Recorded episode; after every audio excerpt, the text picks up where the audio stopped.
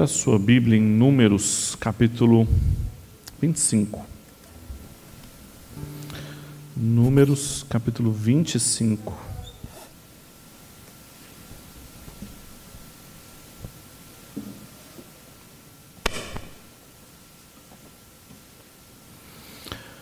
Números 25, nós vamos ler o capítulo inteiro. Eu vou pedir para que você mantenha sua Bíblia aberta para que a gente possa consultá-la ao longo da manhã. Números 25.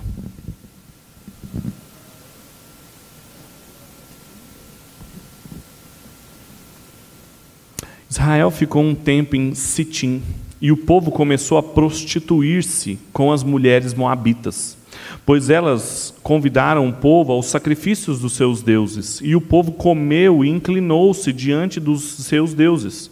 E a ira do Senhor acendeu-se contra Israel, porque o povo havia se juntado a Baal Peor.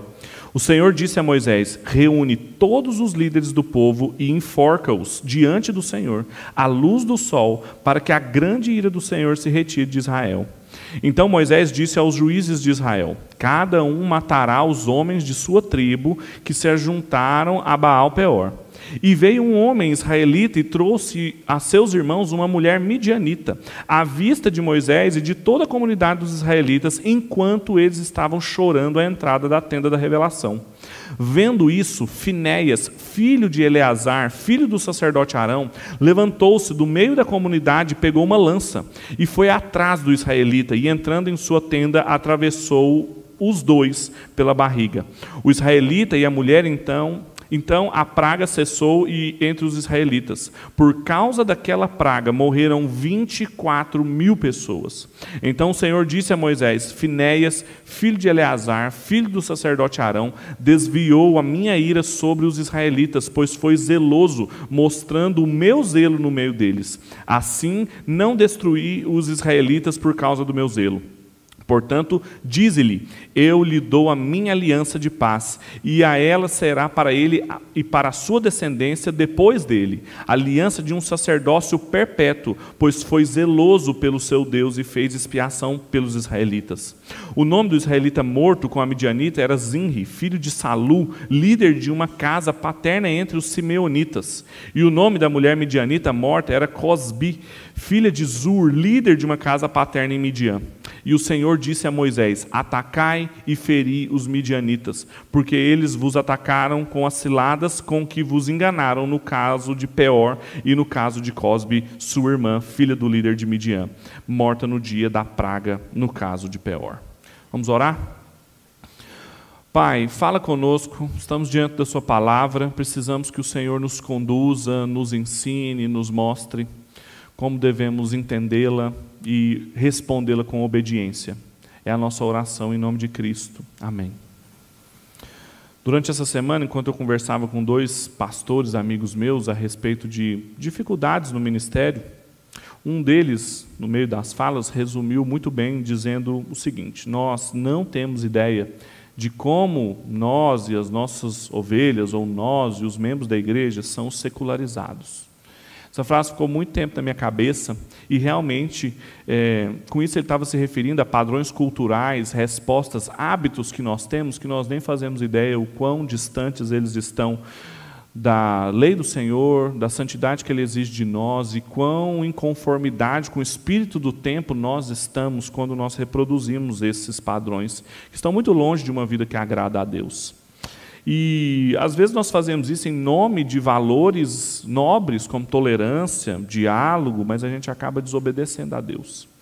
E o texto de hoje, ele fala justamente sobre isso, sobre padrões morais reprováveis, justamente num tempo que Israel passava por uma singular bênção de Deus. O contexto maior de Números 25 é uma repetição de um padrão muito comum na Bíblia, não só presente no Pentateuco, mas apresenta em outros lugares, de que logo imediatamente há momentos de grande benfeitura de Deus ao povo, de que Deus abençoa o povo de Deus de grande forma, imediatamente nós vemos o povo respondendo com desobediência. Ou seja, Se você se lembrar da revelação da lei no Sinai, em Êxodo 19, como Deus preparou o povo, foi a primeira vez que o próprio Deus falou com o povo, e imediatamente a seguir nós temos o episódio da, do bezerro de ouro e como que o povo respondeu com idolatria. Ou então, se você se lembrar, por exemplo, da ordenação de Arão, primeiro sacerdote entre o povo de Deus, e imediatamente os seus filhos estavam pecando e morreram. Ou então, se a gente lembrar do pacto que Deus fez com Davi, do seu reinado, uma promessa messiânica, e imediatamente isso foi sucedido pelo adultério com Batseba. Se nós nos lembrarmos do domingo de Ramos, a grande entrada triunfal de Jesus em Jerusalém foi seguida pela sexta-feira da paixão, sua traição, seu suplício e sua morte. Portanto, ao que parece, nós temos um padrão teológico que marra as narrativas, amarra, e o Gerhard van Groningen, que é um teólogo bíblico importante, ele resume dizendo que as falhas de Israel como povo pactual, o povo da aliança com Deus, em contraste sempre com a fidelidade de Deus ao seu povo, constitui o cerne dessa mensagem. Nós vemos repetidas vezes Deus sendo fiel às suas promessas, à sua palavra, apesar do seu povo, apesar dos pecados e da estultícia deles. E o contexto, então, mais amplo de Números é esse, mas o contexto mais próximo de Números 25 é uma sessão que começou em Números capítulo 20, que começa a narrar a última jornada de Israel no deserto. A segunda geração toda já está no poder. O sacerdote é Eleazar, filho de Arão. Arão já morreu, Miriam já morreu, Moisés já ficou sabendo que não entrará na terra prometida. Nós temos aqui a segunda geração, então, de israelitas no deserto.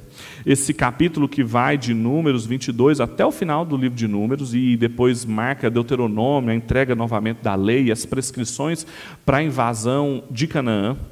E entre esse período, o relato imediatamente próximo a Números 25 é Números 22 a 24, que conta a história de Balaão um profeta que nós já ouvimos falar bastante dele, que o rei moabita Balaque, quando ficou sabendo que Israel vinha, e você se lembra na semana passada, retrasada, em que nós pregamos sobre os conflitos, números 21, começa a narrar os conflitos de Israel com os povos ali, para começar a tomada da terra de Canaã, e muito sangue, muita destruição, muita morte, nós tratamos desse problema na, na semana retrasada, e aqui ele reaparece, mas quando quando o rei moabita, Balaque, ouviu que Israel se aproximava, os relatos é que ele tinha vencido todas as batalhas que eles tinham entrado e que Deus tinha dizimado todos os povos que tinham entrado em conflito com Israel.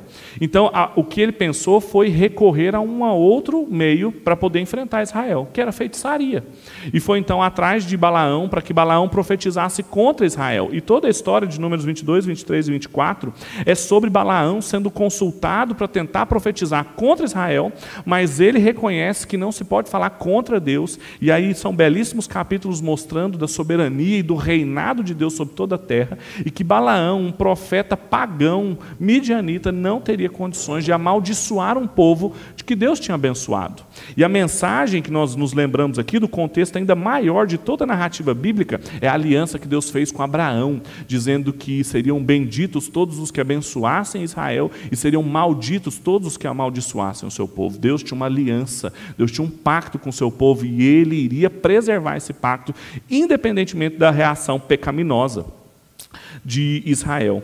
E com isso, enquanto tudo estava acontecendo, belíssimos capítulos anteriores falando sobre o sustento de Deus, a entrada de Deus, imediatamente no capítulo 25 narra sedução, prostituição, assassinato, pecados e irreverências altíssimas diante de Deus. Poucos os israelitas sabiam o que estava acontecendo ali. Os comentaristas desses textos bíblicos eles dizem que há uma estreita relação entre, por exemplo, Êxodo 32, a passagem do bezerro de ouro, com é, Números 25, em que parece que as coisas estavam acontecendo afastadas, Deus tratando com Balaão e Balaque, enquanto o povo não percebendo o que estava acontecendo, da mesma forma como Moisés tinha subido no monte para receber as tábuas da lei começa a se perder. E eles se perderam, se perderam e acabaram num episódio de prostituição altíssima.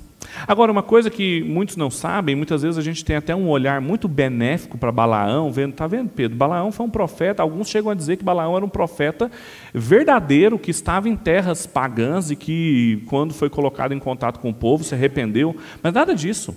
Na verdade, Balaão era um sacerdote, um profeta pagão, e foi parte do plano de Balaão que as mulheres moabitas se entregassem aos homens israelitas. Se a gente olhar o que diz em números, você não precisa abrir 31, 13, eu vou ler para vocês. Se você quiser abrir, pode abrir. Em números 31, eles estão diante de uma batalha contra os midianitas. Algum tempo depois, Deus manda destruí-los, como nós acabamos de ler aqui no texto. E aí então, diz no versículo 13: Então Moisés e o sacerdote Eleazar e todos os líderes da comunidade saíram ao encontro deles e foram ao acampamento. Ao encontro de quem? Do exército, que tinha acabado de lutar contra Midian.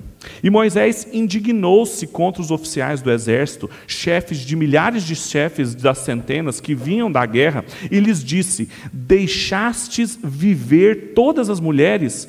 Estas mulheres foram as que, por conselho de Balaão, fizeram com que os israelitas pecassem contra o Senhor, no caso de Peor, o que causou praga na comunidade.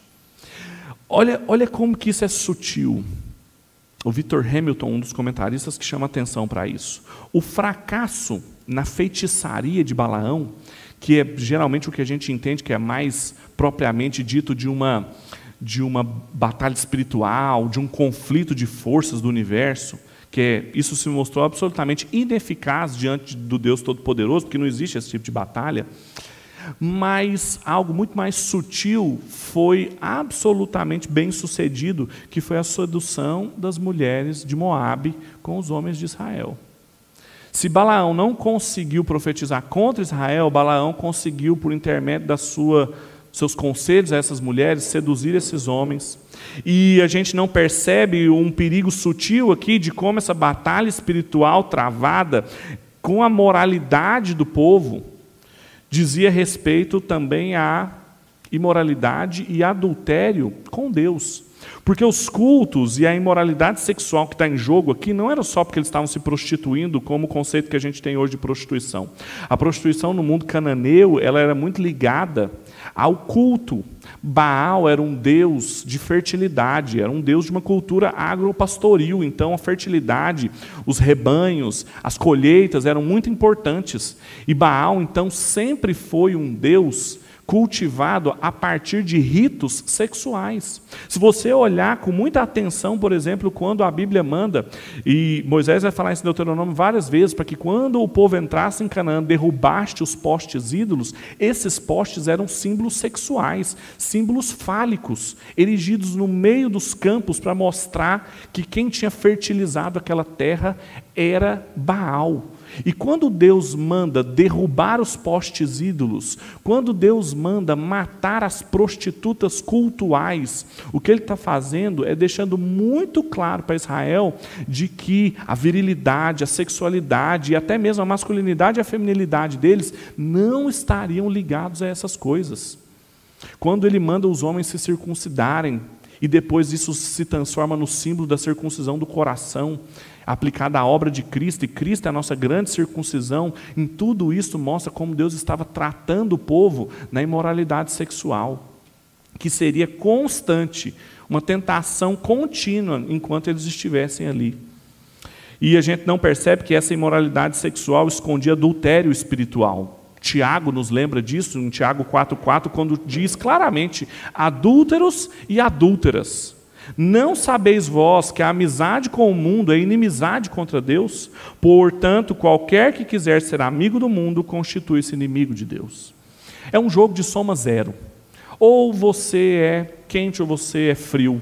Nada morno diz respeito a nenhuma condição de possibilidade da vida diante de Deus. Ou nós estamos contra o Senhor ou nós estamos a favor do Senhor. Portanto, mais uma vez, nós estamos diante de um texto que surge uma aliança entre os filhos de Deus e as filhas dos homens, como em Gênesis, no capítulo 6, que desencadeou o dilúvio e que Deus arrasou com toda a terra. E quando Israel, vejam o contrassenso, que havia recebido uma aliança de Deus para ser uma bênção para todas as famílias da terra, para ser uma bênção para outros povos, justamente num momento em que um profeta estrangeiro estava abençoando Israel, Israel foi maldição para Moabe. Justamente porque se entregou aos seus costumes, à sua visão de mundo, à sua religiosidade e assumiu uma postura contra Deus.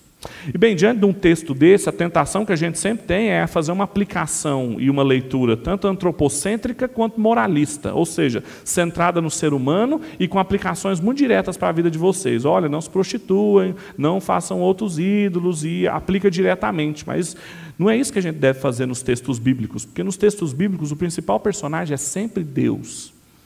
Deus é quem fala, Deus é quem age, Deus é quem constantemente está em ação, e nesse texto ele fala de três, em três momentos que marcam a sua postura diante do pecado de Deus. Portanto, o tema que eu gostaria de tratar com vocês essa manhã é sobre a fidelidade de Deus diante do adultério dos homens. É como que o rei sobre toda a terra permanece fiel aos cidadãos do seu reino, mesmo diante dos adultérios e das infidelidades nas cidades dos homens. O que, nós aprendemos aqui sobre a ira divina? O que, Deus fala e faz diante do pecado de Israel? Qual é a reação de Deus diante a nossa infidelidade? Bem, três coisas a partir de três falas de Deus. A fidelidade de Deus é vista na resposta que ele dá ao pecado aos homens. A fidelidade de Deus é vista na promessa que ele faz diante do pecado dos homens. E a fidelidade de Deus é vista na sentença que ele estabelece diante do pecado dos homens. Vamos ler cada uma dessas três. Em primeiro lugar, vamos ver a resposta de Deus ao pecado dos seres humanos. Veja no versículo 1 até o 4, de novo, de Números 25. Israel ficou um tempo em Sitim e o povo começou a prostituir-se com as mulheres moabitas, pois elas convidaram o povo aos sacrifícios dos seus deuses, e o povo comeu e inclinou-se diante dos seus deuses. E a ira do Senhor acendeu-se contra Israel, porque o povo havia se juntado a Baal Peor. O Senhor disse a Moisés: Reúne todos os líderes do povo e enforca-os diante do Senhor, à luz do sol, para que a grande ira do Senhor se retire de Israel. Então Moisés disse aos juízes de Israel: Cada um matará os homens da sua tribo que se juntaram a Baal Peor. Primeira coisa que a gente aprende nesse texto sobre a fidelidade de Deus diante do nosso pecado é a resposta que ele dá diante do nosso pecado. Sitim, o lugar onde isso aqui aconteceu, era quase de frente para Jericó só era separado Sitim de Jericó o Rio Jordão. Eles estavam no final da trajetória deles no deserto, eles estavam no final da peregrinação. Em, Josué 2, capítulo, versículo, capítulo 2, versículo 1, ele vai mandar espias dessa cidade então, trata-se do final da caminhada de Deus. E foi ali que Israel se prostituiu com mulheres moabitas. E há claramente dimensões cultuais a Baal ligadas às ritualidades de fertilidade, de sexualidade. E por isso que isso apresentou-se como algo inaceitável diante de Deus. E a resposta dele apareceu através de algumas coisas. Primeiro, a resposta dele apareceu através da sua ira. No versículo 4 diz que Deus irou-se grandemente. A ira do Senhor se acendeu porque eles deveriam entrar naquelas cidades para derrubar aqueles postes ídolos, para acabar com a adoração ali de Israel. Mas, numa clara rejeição aos padrões morais e sexuais, eles entregaram-se aos outros deuses. Veja que o texto fala dessa entrega aos outros deuses, que é uma linguagem muito recorrente também da entrega nos relacionamentos sexuais, no casamento, falando que propriamente o povo foi adúltero contra Deus. O povo tinha uma relação, uma aliança com Deus de intimidade, de conhecimento de Deus e se entregaram a outros deuses, traíram o Senhor e por isso a ira de Deus se acendeu. Ele estava literalmente sendo traído. Além disso, a resposta dele ele também não veio só com a sua ira, mas veio com a sua ira sobre os líderes do povo. No versículo 4, Deus falando, manda Moisés dizer a todos os líderes do povo que eles seriam enforcados, a fim de fazer a praga que estava comendo o povo. Deus responsabiliza todos os líderes. Veja esse detalhe no texto. Ele não fala, pegue alguns líderes de Israel, ou pegue as pessoas responsáveis pelo pecado em Israel e execute eles. Ele fala, chame todos os líderes e enforca-os. Os líderes que ele havia constituído em Números 11, que nós falamos aqui também, cheios do Espírito Santo, juízes, que muito provavelmente é o começo do Sinédrio, o grande concílio religioso político de Israel, que o Espírito de Deus havia pousado sobre eles, retirado a porção de Moisés, pousado sobre eles, Deus manda matar todos. Porque claramente eles tinham sido escolhidos para conduzir o povo, para liderar o povo, para serem juízes na frente da tenda da revelação, onde o povo levaria suas questões ali e eles julgariam o povo. E eles haviam se esvaído exatamente dessa responsabilidade, deixando todo o povo à mercê, fazendo aquilo que parecia melhor aos seus próprios olhos, como vai ser o mote do livro de Juízes. Portanto, eles deveriam ser enforcados à luz do dia como exemplos. Muito provavelmente a ideia aqui é que eles deveriam ser apedrejados e depois pendurados. O que está em jogo aqui é que eles não seriam enterrados, porque todo aquele que era pendurado de passar de um dia para o outro era maldito. Por isso também da crucificação de Cristo. Aqui, além desse episódio de desobediência dos juízes, há também um episódio de desobediência de Moisés. Veja o que, que Deus falou e veja o que, que Moisés fez. Deus, Deus, Deus, pense você, Deus, o próprio Deus, a trindade santa de todo o universo, manda você fazer alguma coisa. O que, você vai lá e faz? O contrário do que ele mandou. Pense na arrogância, na petulância de Moisés em fazer isso. Deus mandou matar todos os governadores do povo. E o que, que Moisés fez? Virou para quem devia morrer e falou assim: olha, matem os responsáveis por quem deitou com as mulheres moabitas. O que, que Moisés fez? Atenuou a sentença de Deus, amenizou as coisas. Não, não precisa matar todo mundo, não. Esse povo, inclusive, me ajuda. Foi, inclusive, instituído para me ajudar, porque eu não vou carregar esse povo todo. Vou fazer o seguinte: eles matam quem que, tem, quem que pecou e está tudo beleza. Os intérpretes, inclusive, dizem que a praga do versículo 8 e 9, que se acendeu e começou a comer toda a população, se deu justamente porque a ordem de Deus não foi acatada. E a resposta então de Deus também através da sua ira, através da responsabilização dos líderes e através de uma praga. E uma praga que consumiu 24 mil pessoas. Hoje, infelizmente, com os dados que a gente tem, por exemplo, do Covid, das mortes, na Itália, na Espanha e no Brasil, a gente tem dimensões do que, que significa 24 mil pessoas morrerem. No Brasil, que os números são altíssimos, terceiro no mundo, 35 mil pessoas morreram, numa população de 200 milhões de pessoas. Aqui nós estamos falando de 2 milhões de pessoas. Numa sociedade que era um pouquinho maior do que a pequena Goiânia, 24 mil pessoas morreram por uma praga que Deus mandou. Veja a severidade da ira de Deus com o povo. E o que, que a gente aprende com isso, Pedro? O que, que isso significa para nós? Tanto, tanto sangue, tanta morte, tanta ira.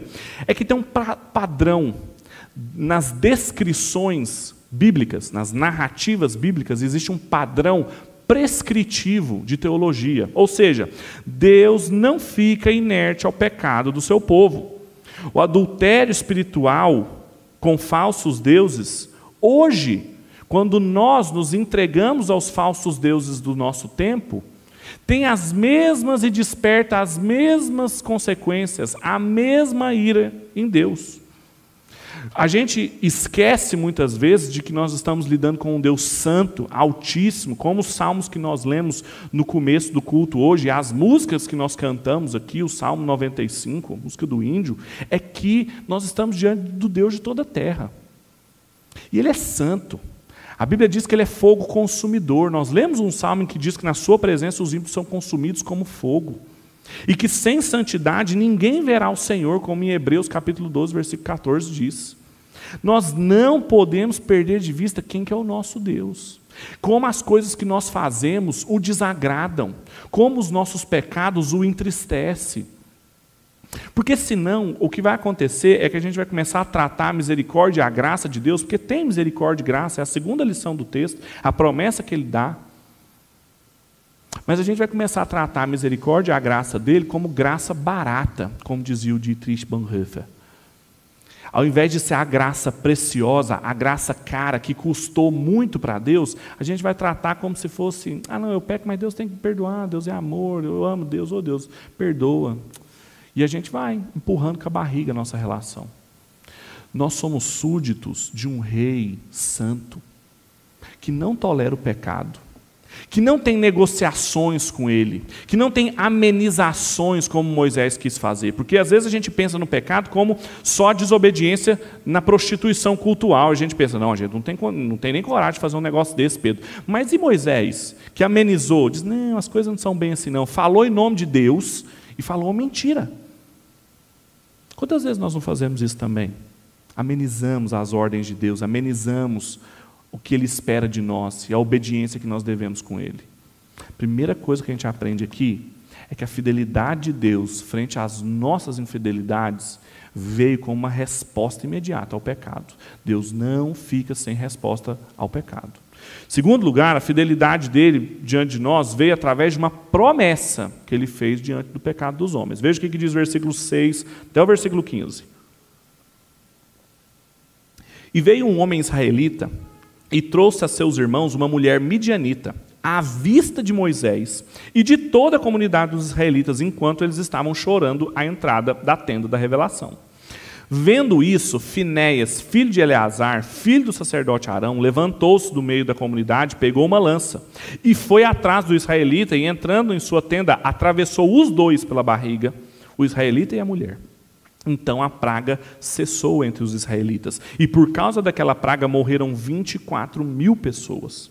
Então o Senhor disse a Moisés: Finéias, filho de Eleazar, filho do sacerdote Arão, desviou a minha ira de sobre os israelitas, pois foi zeloso, mostrando o meu zelo no meio deles. Assim não destruí os israelitas por causa do meu zelo. Portanto, dize-lhe, e lhe dou a minha aliança de paz, e ela lhe será para ele e para sua descendência depois dele, aliança de um sacerdócio perpétuo, pois foi zeloso pelo seu Deus e fez expiação pelos israelitas. O nome do israelita morto com a midianita era Zinri, filho de Salu, líder de uma casa paterna entre os simeonitas. E o nome da mulher midianita morta era Cosbe, filha de Zur, líder da casa paterna de Midian. Segunda lição que a gente aprende aqui é uma promessa que Deus faz diante do pecado do povo que mostra a sua fidelidade. Toda a situação que Israel estava vivendo, que a gente descreveu nos primeiros versículos, foi agravada a partir do versículo 6 com uma ação de Zinri, um filho de um capitão do povo, provavelmente filho de uma das lideranças que deveria ter sido morta. Ele, diante de Moisés, aos olhos de Moisés e aos olhos da congregação, trouxe uma mulher midianita para cá. Veja, não confundo moabitas com midianitas. Lá em Números capítulo 22, 23 e 24, mostra que Balaque estava a, a, acoplado e macumunado também com os midianitas, e por isso que eles vão ser destruídos no final do capítulo. E ele trouxe pecado e adultério para bem perto da tenda do encontro. A tenda de Deus, o tabernáculo de onde Deus falava, se revelava, os sacrifícios eram oferecidos. Isso foi de um requinte e de um atrevimento sem precedentes em Israel. E, ao que parece, pelos relatos sexuais anteriores que aconteceram fora do acampamento, com as mulheres moabitas, e o que havia de novidade aqui é que ele tinha trazido para dentro do povo. E, inclusive, o termo utilizado no Antigo Testamento para dentro da sua tenda é uma palavra hebraica que aparece uma vez só em todo o Antigo Testamento. Quando isso acontece é porque nós estamos diante de uma palavra importante, estamos diante de, um, de uma história importante. Nesse contexto de provocação e impiedade, é que o ato de Finéias assume tão grande importância. Vendo tudo que estava acontecendo, e diferente de Moisés, que em primeiro lugar tinha amenizado as coisas, e em segundo lugar tinha visto o que tinha acontecido e não feito nada, ele mesmo foi lá, pegou uma lança e atravessou os dois.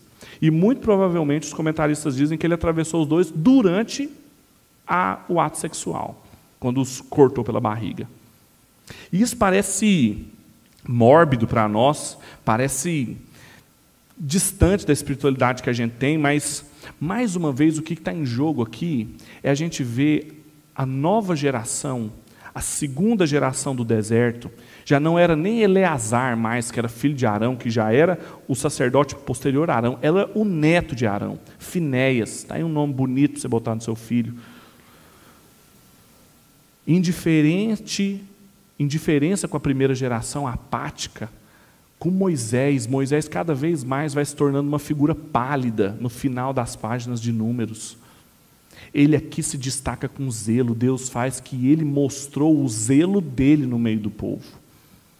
O sacerdote, vocês se lembram muito bem, ele era alguém que representava o povo diante de Deus e Deus diante do povo.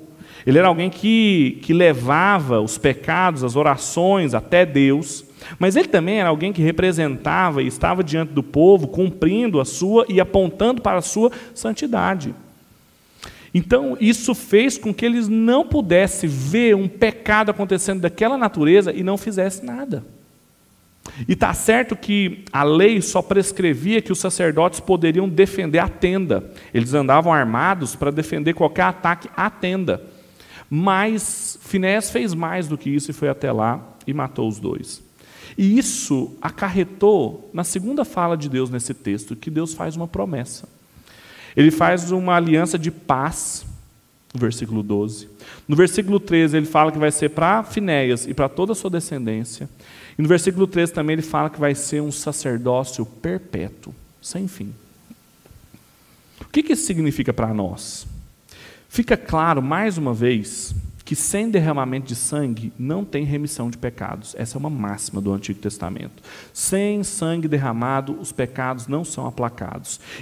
Entretanto, Deus promete para nós, quando ele faz essa promessa para Finéias e ele mostra mais uma vez a sua fidelidade para nós, que sempre haverá sacerdócio para a gente encontrar os meios para que o povo arrependa-se e se salve.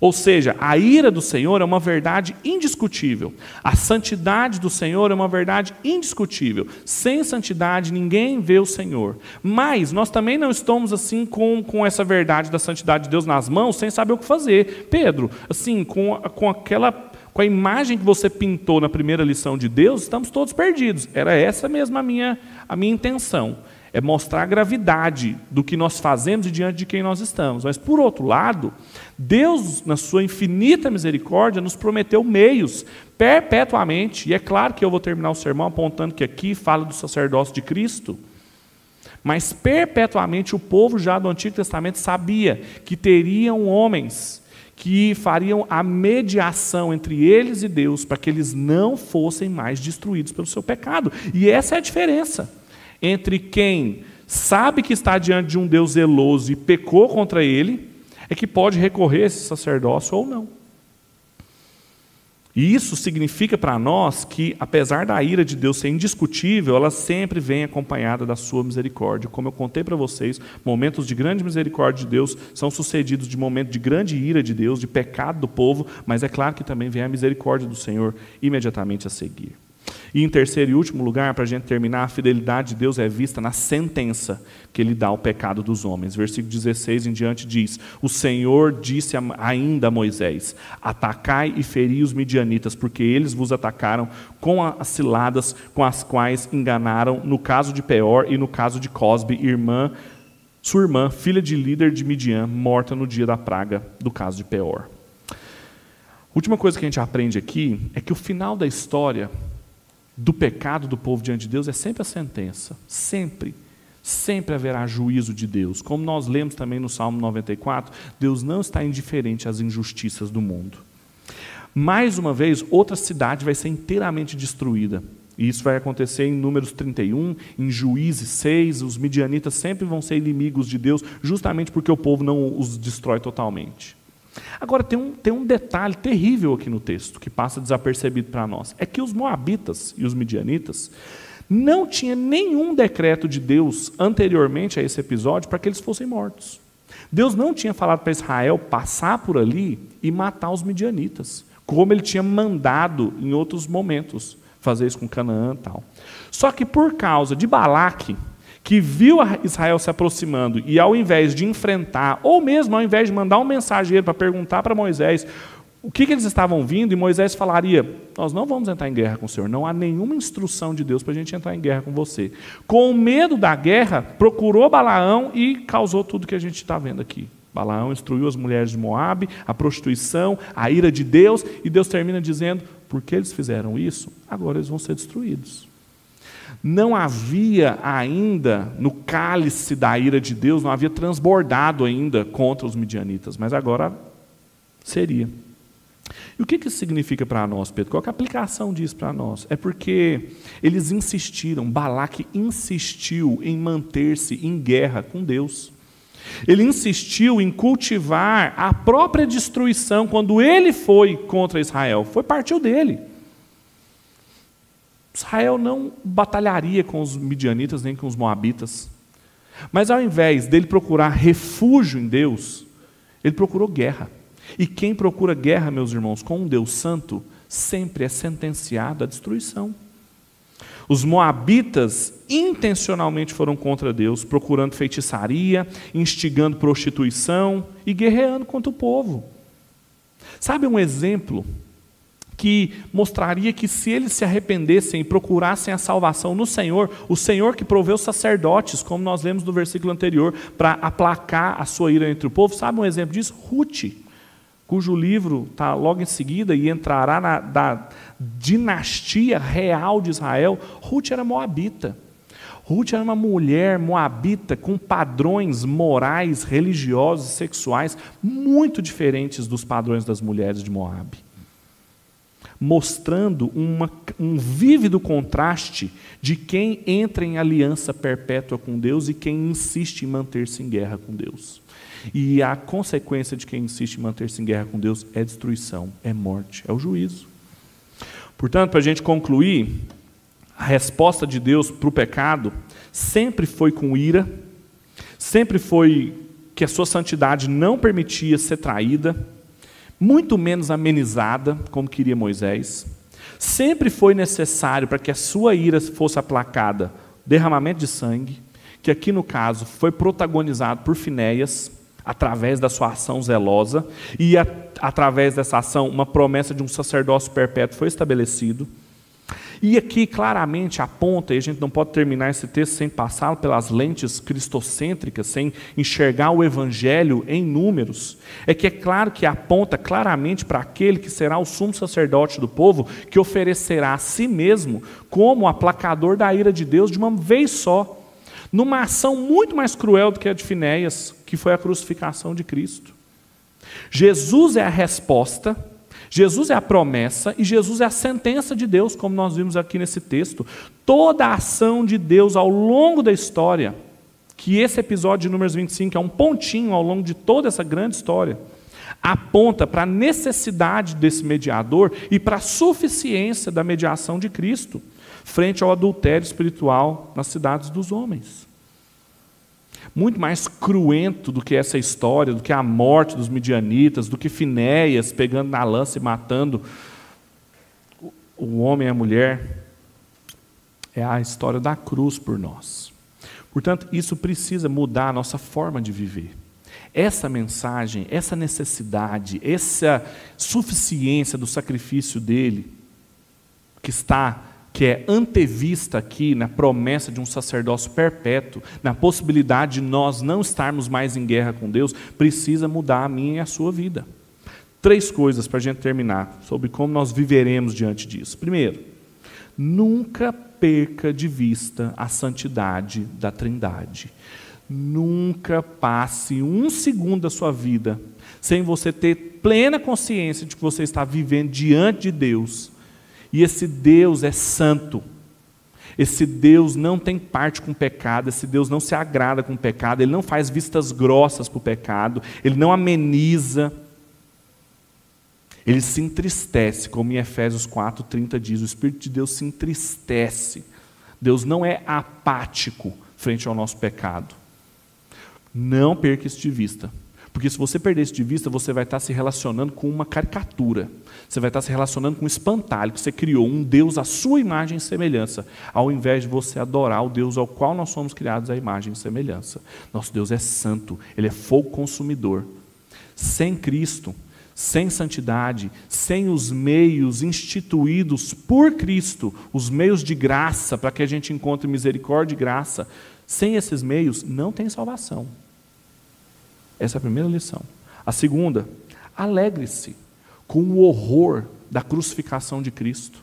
Esse texto, quando a gente lê e a gente vê essas cenas sangrentas, as mortes, as destruições, os nossos ouvidos humanistas e contemporâneos, eles são muito afetados, mas lembre do horror que foi a crucificação de Cristo. E alegre-se na cruenta salvação que ele nos prometeu e que ele cumpriu. Que no horror da crucificação, na feiura da encarnação e da morte de Jesus, nós temos a beleza da salvação. E que todos esses atos de zelo que nós lemos ao longo da história do povo, nada mais são do que meras sombras daquele grande ato igualmente sangrento que foi a crucificação de Cristo. Os líderes do povo não foram pendurados, mas o Cristo foi. E isso precisa trazer temor diante de nós. Alegria de podermos encontrar salvação, mas temor que a segunda pessoa da Trindade precisou morrer em nosso lugar. E em terceiro e último lugar, não insista em guerrear com o Senhor.